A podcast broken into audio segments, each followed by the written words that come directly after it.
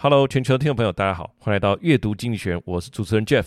那么在每一集的这个阅读经济学的 Podcast 里面呢，我们都会来看一篇呃经济学人的杂志的这个封面文章。那除了快速的去掌握它的大意之外呢，我们也希望能够从中吸收一些好用实用的英文单字。那我们今天就开始吧。今天的这一篇呢，要讲通货膨胀的可能的二次加速。这两年来，我们大概也都是解析哈，几乎每一篇呐，诶，没有例外，我们都是解析他们的封面故事哈，就是它的封面故事刊登什么，我们就去 study 什么。他们的封面文章呢，仔细看一下，都是从所谓的 leader 的这个区块哈，所以他在他就是有一个给全球领导者看的一个一个区块嘛。在俄乌战争的这个情形下哈，二零二二年从他们开打，大概有连续十篇全部都在讲俄乌战争，那我们就是。叫 Key 港来，我们每篇呐、就是照他他写这个，我们就去 study 这个，因为政治跟经济本来就是息息相关的哈。但是回到经济这两个字，他就阅读经济学。经济这两个字当然也是当初呃让我们踏上这个阅读旅程的这个原因。所以想法是说哈，如果在 leader 的这个区块，一样是他认为当下对世界的读者来讲是重要的。如果有以经济为主轴的这个文章，我想重要的哈，那我们会优先的来阅读关于经济的篇章。一篇是在讲未来通膨的走势。OK，那如同我刚刚所说的，我想我们在这边保有一个弹性。对我自己来讲，我觉得这个是呃最重要的。如果他的 leader 的这个区块啊，确实有经济为主，我们就会以那个为主。好，那我们就来看一下这一篇哈，这个是未来通膨的一个走势啊。那它的标题是说，一样是 leaders held in suspense do not expect America's interest rate to fall just yet. The risk of a second wave inflation remains too great 啊。它的它的这个封面就是有一个人。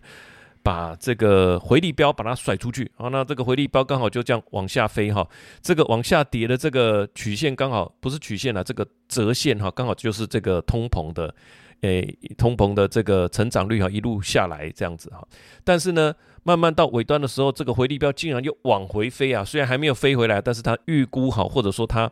自己想象的，就是说，在未来某一天它会飞回来啊，那这个就是这个封面。我想就在全世界，甚至连鲍尔自己也是这么认为哈。他就说，现在看到数据基本上是蛮正面的，甚至他在这个 CBS 六十分钟的这个节目访谈里面呢，他也都明白的指出，是今年年中啊，应该是会有降息的这个动作。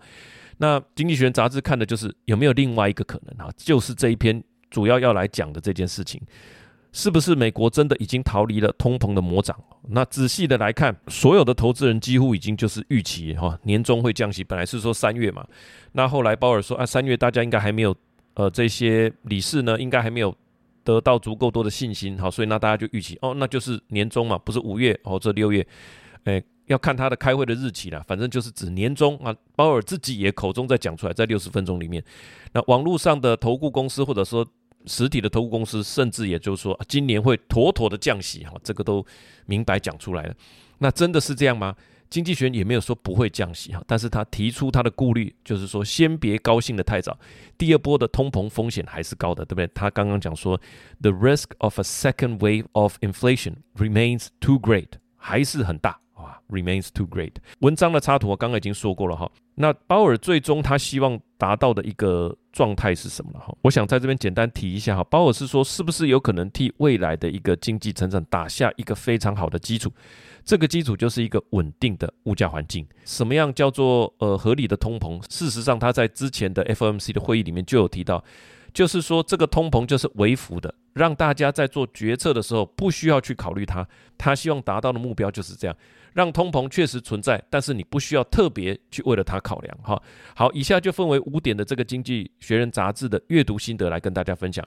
首先，第一个，经济的现况，美国独强。哈，焦点还是回到美国。那我们知道，全世界几大的经济体，美国、中国、日本、德国、印度。哈。印度我们一直有在关注，那美国第二个接下来就是中国哈，中国这个经济放缓，这个我们也已经提过很多次了。那德国之前有个获利公式，好，那这个拿这个俄罗斯的原料啊，这些天然气等等，那去然后去支应它的生产事业，然后生产事业再把这些产品呢卖给中国哈，这就是它过去的获利方程式。所以现在获利方程式两边不管是生产还是需求都出现了一些问题，所以德国正在经历一些调整。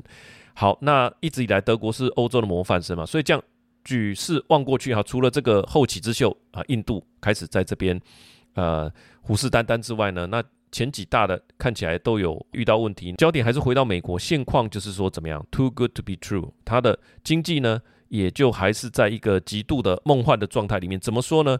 消费支出，呃，这个物价指数年增率是二点六，已经降下来。那核心的个人消费支出指数二点九三，它就是真的降下来。当初高点是超过九趴，而且这个二点六趴，刚刚所说的这个 PCE 哈，Personal Consumption Expenditure，它是二点六趴，而且是连续两个月二点六趴，代表说已经有一个一定的持续性的。所以鲍尔才说他们算蛮有信心的。好，但是他需要看到更多的类似这样子的数字。好，那 GDP 的数字，所以物价已经降下来。那 GDP 的数字呢？经济学人说，根据最新的数据显示，二零二三年的第四季的年化成长率，GDP 的年化成长率，哈，第四季的是二点五。啊，我记得第三季好像很高，好像四点九还多少？那第四季也。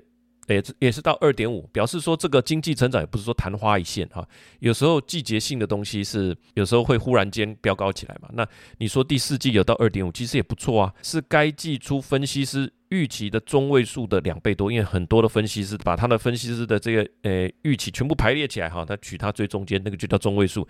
通膨降温，那杂志是说通膨降温推动消费支出成长，所以全年的经济就走强了哈。那基本上没有出现如二零二三年年初大家所说的出现的衰退，可以说，呃，这是得到了一个非常好的状态嘛。经济持续的成长，那物价又下跌，然后失业率又没有飙高哈，所以可以说是几乎是取其呃取其佳者，每一个每一个项目都取到最棒的哈。内文是这样说的：At some point, American economic growth will disappoint expectation. For now, though, it appeared to have ended 2023. Much as it passed the previous few years, with the yet another expansion that defied forecast. Recent data suggests that the economy grew at an annualized pace of 2.5% or so in the final three months of the year, more than twice the median expectation of analysts at the start of the quarter. 好，这个内容就刚刚所说明的哈，所以他这边的一个关键的一个说法了，我觉得是一个英文的说法。他说，at some point，一开始说。 在某一个时间点，哈，这个美国的经济呢，应该会让大家失望。但是，for now though，哈，但是就现在而言，看起来呢，今年就是在去年，哈，二零二三年，基本上跟前面几年的状况是根本就根本就差不多啊。好，经济是非常诶亮丽的，还是算亮丽的这样子的一个成长。所以它是做一个对仗，哈。At some point, this would disappoint expectation. As for now, as for now though. It appears to be as good as as the previous years。好，所以我觉得破题的部分，我觉得是讲的是不错。好好，那就是说，at some point 跟 for now 在未来的某一天，哈，但是现在，那我们这边就附了一张图，可以看到它的这个 PCE 哈，确实是这样，逐渐的阶梯式的就这样持续的下滑了哈。那所以我们刚刚第二点，美国的经第一点，美国的经济呃。经济的状况呢是美国独强哈，那我们先要看第二点，美国的强劲到底是强在哪里哈？杂志说美国的实力基础广泛哈，它这个实力是很强的。那在拜登政府对电动车跟半导体生产的这个补贴推动下，不管是这个基础设施的投资哈，还是这个电动车的投资都达到历史的新高。我想这个跟我们可以从台积电在美国设厂啊、补助啊哈这些事情是直接相关的嘛，就是政府有补助会带动。一些投资啊，那这些是我们过去几个月也都确实看到的，政府政策支持所带来的建设，这是很直接的相关哈。所以第一点当然跟拜登的三大法案——基础建设法案、绿能建设就是抗通膨法案，还有这个晶片以及科学法案哈，大概是这三个，其实都是在投资美国国内。这个在杰克苏利文。在呃，Foreign Affairs 的那一篇文章，我们上次有提过，它有十七页，里面也是提到这一点。他提到的是说，在一九九一年苏联解体之后，那美国呢就开始忽略对内的投资，因为他觉得世界上没有敌手了，好，所以不管是军备也好，不管是对内的投资也好，他不再处于一个竞争的这个状态里面，而错失了投资自己的良机。这个是杰克苏利文所说的。所以在拜登政府上任之后。他所推行的哈，除了当初的这个疫情，它有一个呃纾困法案之外，现在的基础建设法案、呃绿能的这个抗通膨法案跟科学与晶片的法案，这就是它的三大法案，都是要投资美国国内。那这个也可以从台湾做重电的厂商，像是士林电机啦、哈华城电机，这股价也都反映出来哈。美国电网的更新就会有一些订单流到我们这边，所以美国的实力基础广泛。到目前为止，他要提到的就是说一个政策的主导，哈，就是这三大法案的发威，这是经济学人所说的整体经济活力的范围是很广泛的。那最重要的一个就是政策主导，透过三大法案发挥。第二个强劲点在于房地产市场的调整。那鲍尔每次都会说，这个对于利率比较敏感的行业啊，像是这个金融业哈，或者是说啊房地产，确实也有看到呃，它有下来哈。的确，利率照理说拉高了之后，房屋市场应该破底了嘛？哈，但是经济学人要提出一个点，他提出了一个观察，就是说贷款抵押贷款利率上升，导致现有房屋销售大幅下降。哈，这个是的确，我有附一张图在这边。但是房地产开发商透过加强建设来应对上市场上有一种短缺，这个叫做呃 single family house，哈，就是单户的住宅的短缺。那美国的房子有好多种了哈，single family house 就是说它是独栋的。它是墙壁应该没有跟人家连在一起的，连在一起就叫做 townhouse，对不对？这个你的墙壁跟隔壁的墙壁是连在一起的。那独栋的，就是说我们不要跟人家也有这个，不是说瓜葛了，就不要跟不要跟人家连连太近。这个是一个大家心态上的一个一个倾向嘛，哈，就是我要再搬去更郊区，我不要那么人口密度那么高哦，甚至我连隔壁的墙壁都不要跟人家连在一起，所以造成了这种 single family house 的需求，呃，可能它之前的存量也不够哈，所以变成说。房地产开发商在这一块里面，竟然还是加大开发的力道。好，所以杂志认为说，政府仍然是这个成长的后盾了哈。那尽管从这个长期财政的可持续性的角度来看，这是一个令人担忧的问题。这个在前面很多集也有提到，一个什么财政的梦幻境界，就是在讲世界的各国财政面临几大问题，基本上是照理讲应该会遇到不少问题。一个是人口老化，人口老化就需要长期的照护；第二个是你要绿能转型。第三个，你要有地缘政治，你又要自己重建自己的供应链，好，所以这几块加起来，全部都是政府要出钱的，这个就会造成财政上面的负担。那现在美国的赤字是占它 GDP 的百分之七左右，杂志说这个在没有经济衰退的和平时期是史无前例的，就是说政府的确是火车头，但是另外一个反面来讲，就是说它的财政政策这个造成的财政赤字，哈，那也是连鲍尔也都很担心的了哈，但是因为他是负责。货币政策的，所以财政政策他每次谈到都说啊，这方面我们不能评论。那但是多少还是表现出他的忧心哈。所以这就是经济学所提示的第一个重点：政府还是火车头，但是受到利率最大影响的这个房地产市场呢，也还是有它的活力存在。经济学人说，因为抵押贷款跟房屋销售的关系，的确。造成了房屋销售的下滑，我就有附一张图片啊，确实是蛮明显。你可以看到这个蓝线啊，这个就是它的现存房屋的销售，就跟呃红线是利率基本上就是反向的哈，利率拉高，那这个现成屋的销售，这是现成屋的销售就下滑了哈，这个是很明显的，在历史上就是全部都是反向。但是房地产开发商透过加强建设来应对市场上单户住宅的短缺啊，这边我也附了一张图哈，也就是可以看得到这一张啊，这个叫做 privately owned housing unit started single family unit，从二零二三年的一月开始，可以很明显的看到，呃，新成屋，但是是针对呃所刚刚所说的 single family houses 的这个开发开工，好，开工的数字是增加的哦。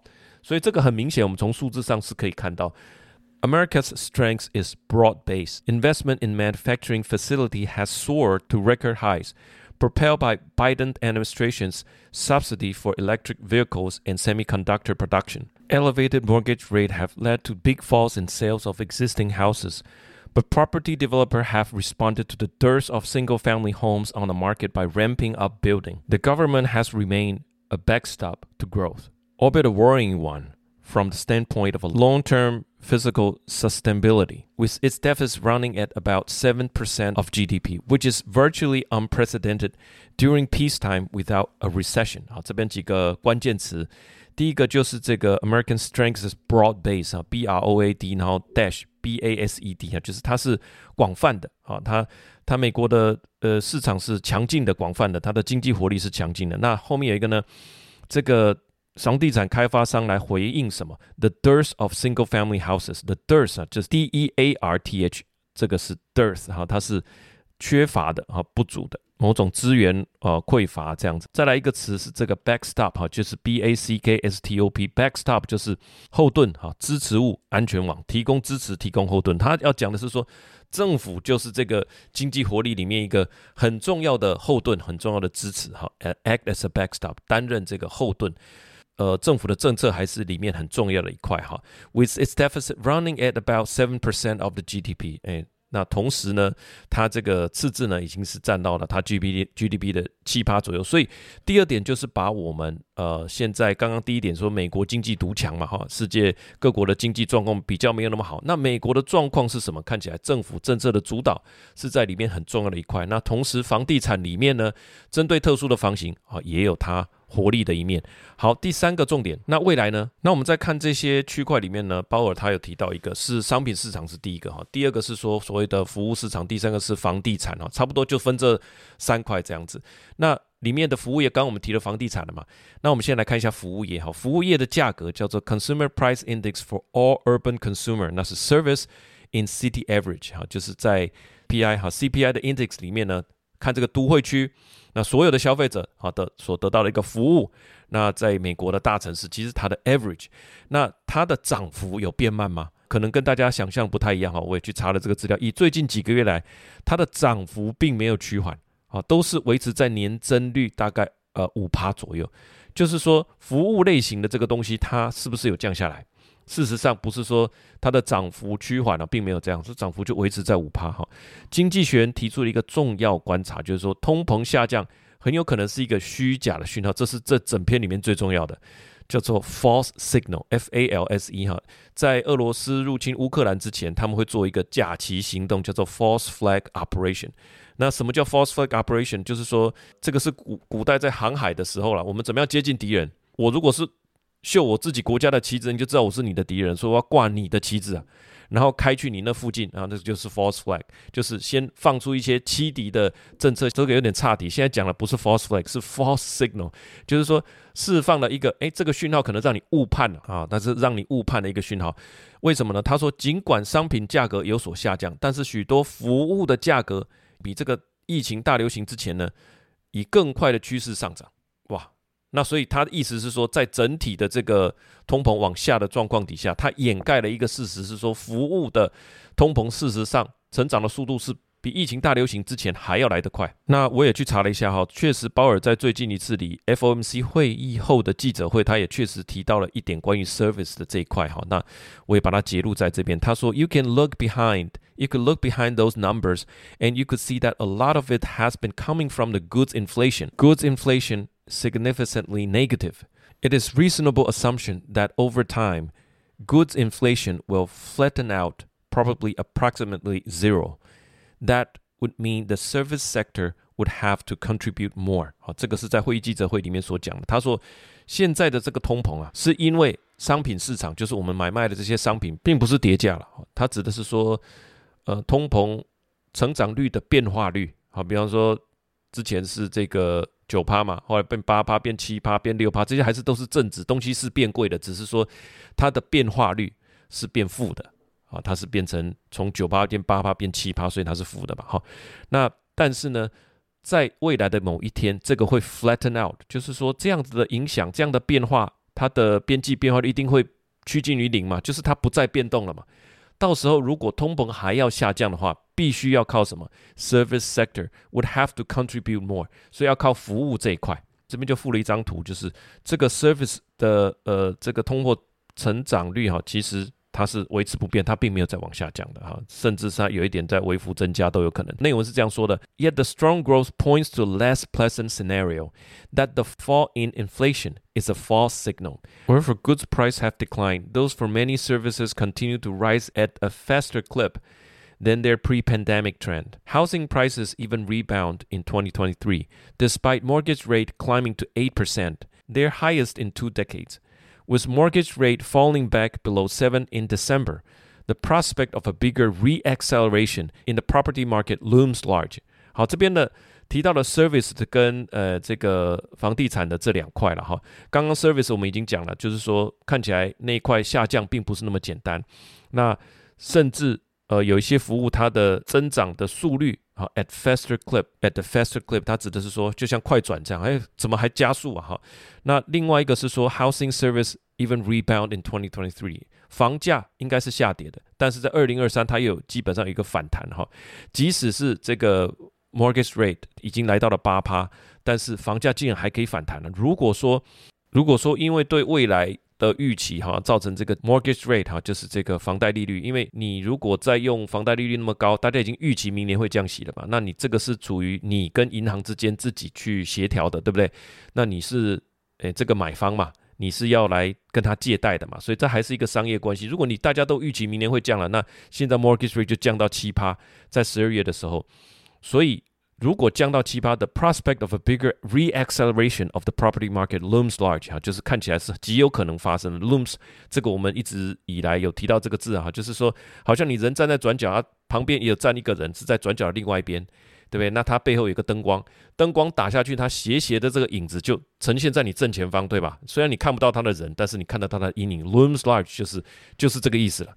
那 prospect of a of a reacceleration in the property market，就是有呃这样子的前景啊，看起来是极有可能发生的。就是房贷利率一旦稍微再下滑，哈，这个房价可能要再飙高，那飙高当然就有可能再造成通膨的一个压力，对不对？最后一个英文是这样：as easing and easing in financial condition as a result of rate cuts would support economic growth, but would also feed into renewed price pressure。所以如果真正的降息了，它有可能会为给这个系统哈造成一个新的。 呃，这个通膨加速的一个力道，好好。第四点，我们来看对其他国家有什么影响哈。经济学人说，当全世界这个通膨趋缓，哈，经济没有像，但是经济没有像美国这么强劲的话，那各国央行有可能会开始降息。如果美国继续撑着，就是说它不降息嘛，它的它的这个利息就比较高，对不对？那其他国家如果降息的话，那同样的一块钱放在美国的报酬率是比较高的嘛，你这个热钱就会流去美国，就是这么简单。那美国在这边得到。就会得到很多的呃资金流入啊，哈，这样子对于一些以美元为外债的小国家可能会带来不利的影响，因为假设都是以美元来计价的嘛，那美元就变得更高了。小国它的，因为它借钱的成本就变得更高了，因为它要用本国的货币嘛，本国货币相对于美金是贬值，它要假设你要去借钱，你是要拿来买国际中国际上的东西，当然是以美元计价，对不对？那你要我拿我这个小国的钱去换到美金。当然，我就换的比较少了。这简单讲，杂志提到的是这样。那我延伸一点哈，就是说美元急升，当地货币贬值，降低新兴国家的购买力，这些小国的通膨跟粮食价格都会大幅提升。那么事实上，根据鲍尔接受这个鲁宾斯坦的访问里面就说到，他每个月都会和主要的几个经济体的央行来保持联系的哈，所以彼此都知晓对方正在说说什么，所以。是不是会变成说美国呃站按兵不动，那其他国家就开始降息？其实不见得哈。这个是我插个话，意思是说，如果美国按兵不动，其他央行也不敢轻举妄动了哈。那就是回到大家所听到的 higher for longer。所以美国的角色、美国的立场，对于全世界经济为什么会有影响，就是这样来的。他并没有真的去管我们的央行，没有去管很多国家，全世界有将近两百多个国家。但是你不能不去看美国的状态。美，我们看一下内文哈，他是这样说：If a disruptive second wave of inflation is likely to strike anywhere, it is America. That means monetary policy is likely to diverge, with the Fed keeping interest rate high even as the rest of the rich world cuts them to revive growth. Such a pattern would boost the value of dollar, which is already climbing. When America's money market offer higher return for little risk, that Many poor countries struggling to borrow in dollar suffer most。里面的第一句最重要哈，他说，If a disruptive second wave of inflation is likely to strike，strike 就是真的发生的意思。Anyways, to strike anywhere, it is in America。如果要有一个破坏性的一种第二波的通膨浪潮来的话，最有可能就是美国。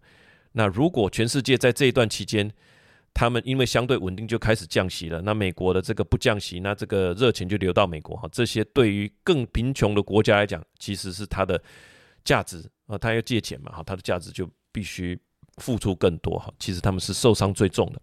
好，第五点，万一今年都不降息，会不会来一个人仰马翻哈？这边就是也是杂志提出的一个观察了。最后一句哈，它里面有一个最后一句最关键，他说。The inflation problem is not what it was a year ago, but the world is not yet clear of the danger。他说，事实上是不太了解这个这个这件事。他说，世界上还不太理解这个危险哈，他有一个迫切性在这边。那一年前，二零二二，呃，两年前呢，哈，二零二二年二月的时候是俄乌战争刚开打嘛，那个时候预期所有的原物料会飙涨啊。然后天然气啦、谷物啊这些我们都有写过哈，确实让大家担心受怕。那后来俄罗斯的石油跟天然气有透过印度哈转出口到世界，那黑海协议也让这个载满谷物的俄罗斯的呃这个乌克兰的商船可以开出来，也缓解了一些危机哈。它后来就到了二零二二年的呃七八月的时候哈，通膨还是来到了一个高峰，那后来就一路持续的下滑，现在风险已经不是。飙高了。现在的问题不是像以前这样说，哇，这个战争又开打，然后又没有谷物，然后这个呃粮食也不够哈，那整个飙高。现在的状态是说，呃，当初的这些危机解决，所以状态是不太一样。但是现在的通膨如果持续的更久，哈，会是怎么样的状况？那这边主要的影响有两个了哈，呃，这个科技股。啊，它的这些价值其实就是未来收入的折现嘛。哈，这个杂志也有提到，随着投资者调整未来利润的折现值，所以科技股跟利率是息息相关的哈。只要大家耳闻说利利率要下降，那就代表科技股会重回大家的怀抱，因为它把未来几年的成长的收入哈，全部用利率回算回来的这个现值会变得更大。分母越小的话，换折算回来的现值当然就越大。这是一块，另外一块是银行的部分。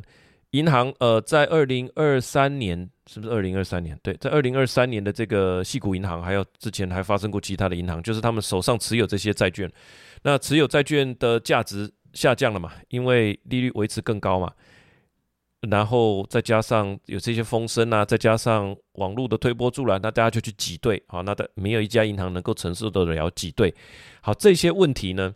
在利率假设持续的，并没有如大家所预期的，是在年中哈或者五六月或者呃五月或六月下降，那这两个问题其实都会发生了。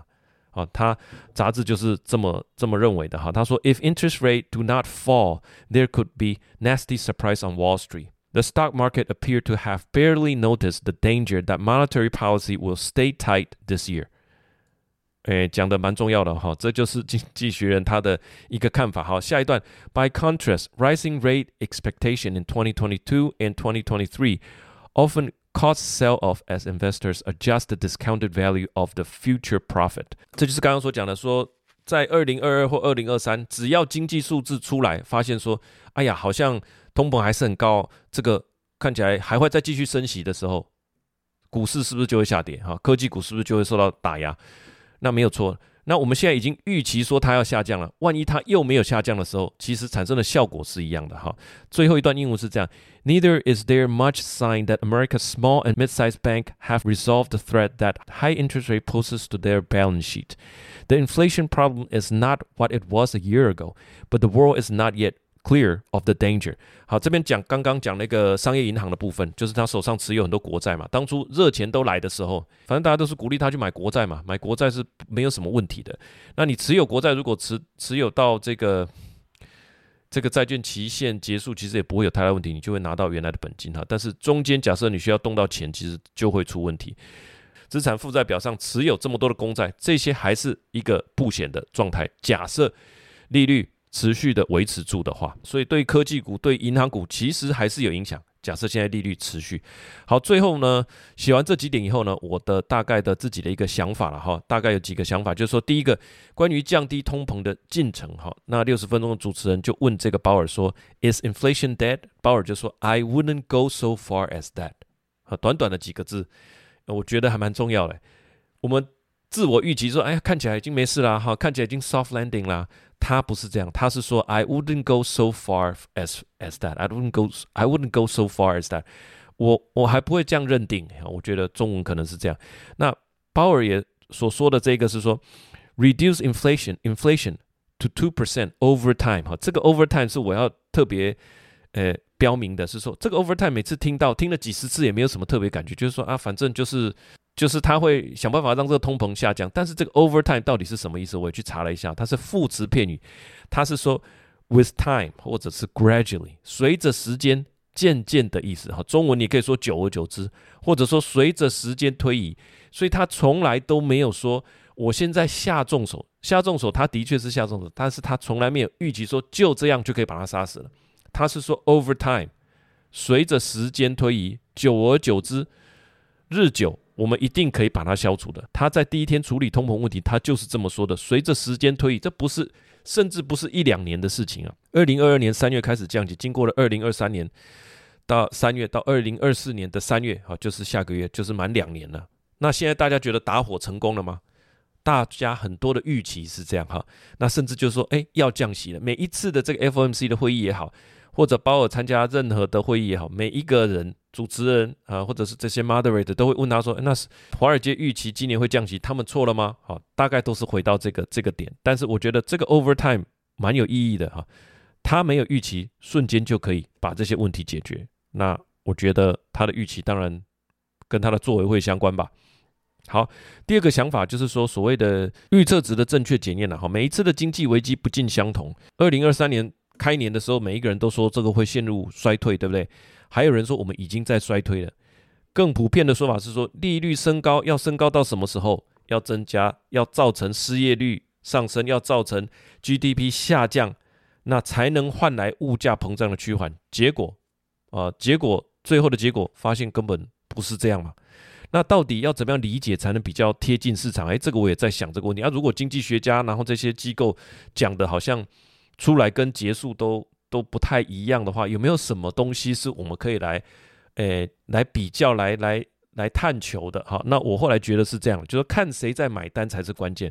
二零二三年的经济这么呃还是算健康，好，二点五趴，全年可能是二点五趴，到底是谁买单呢？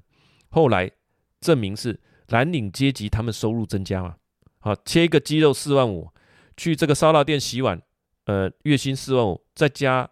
全勤是五千，就是变五万哈，这个是我家附近的烧腊店，所以那边际消费倾向更高，这是蓝领，这是在经济学里面讲的是这样。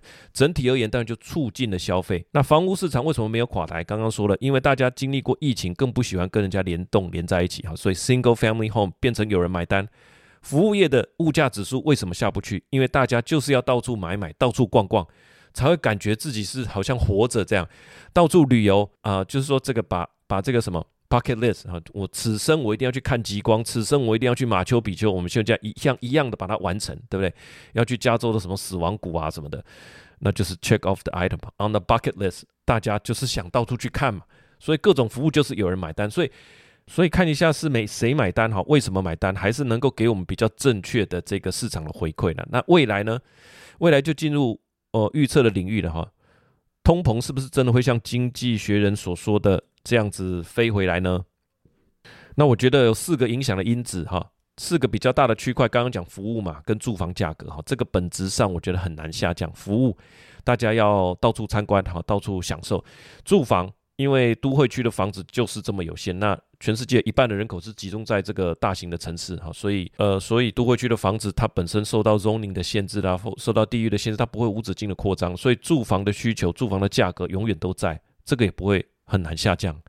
那大众物资呢？受限于这个国际地缘政治的因素，现在你不能说现在是一个和平的时代吧？对不对？有海盗啦，有俄乌战争了，有中东哈的一些问题，我也没有特别觉得它有什么好像持续下降的理由。那商品本身又是一个原因，因为二零二四年、二零二三年的这个 AI 到二零二四年可能不止啊，有 AI 的电脑、有 AI 的手机啊等等的，有一些新功能，所以这个需求是会增温的。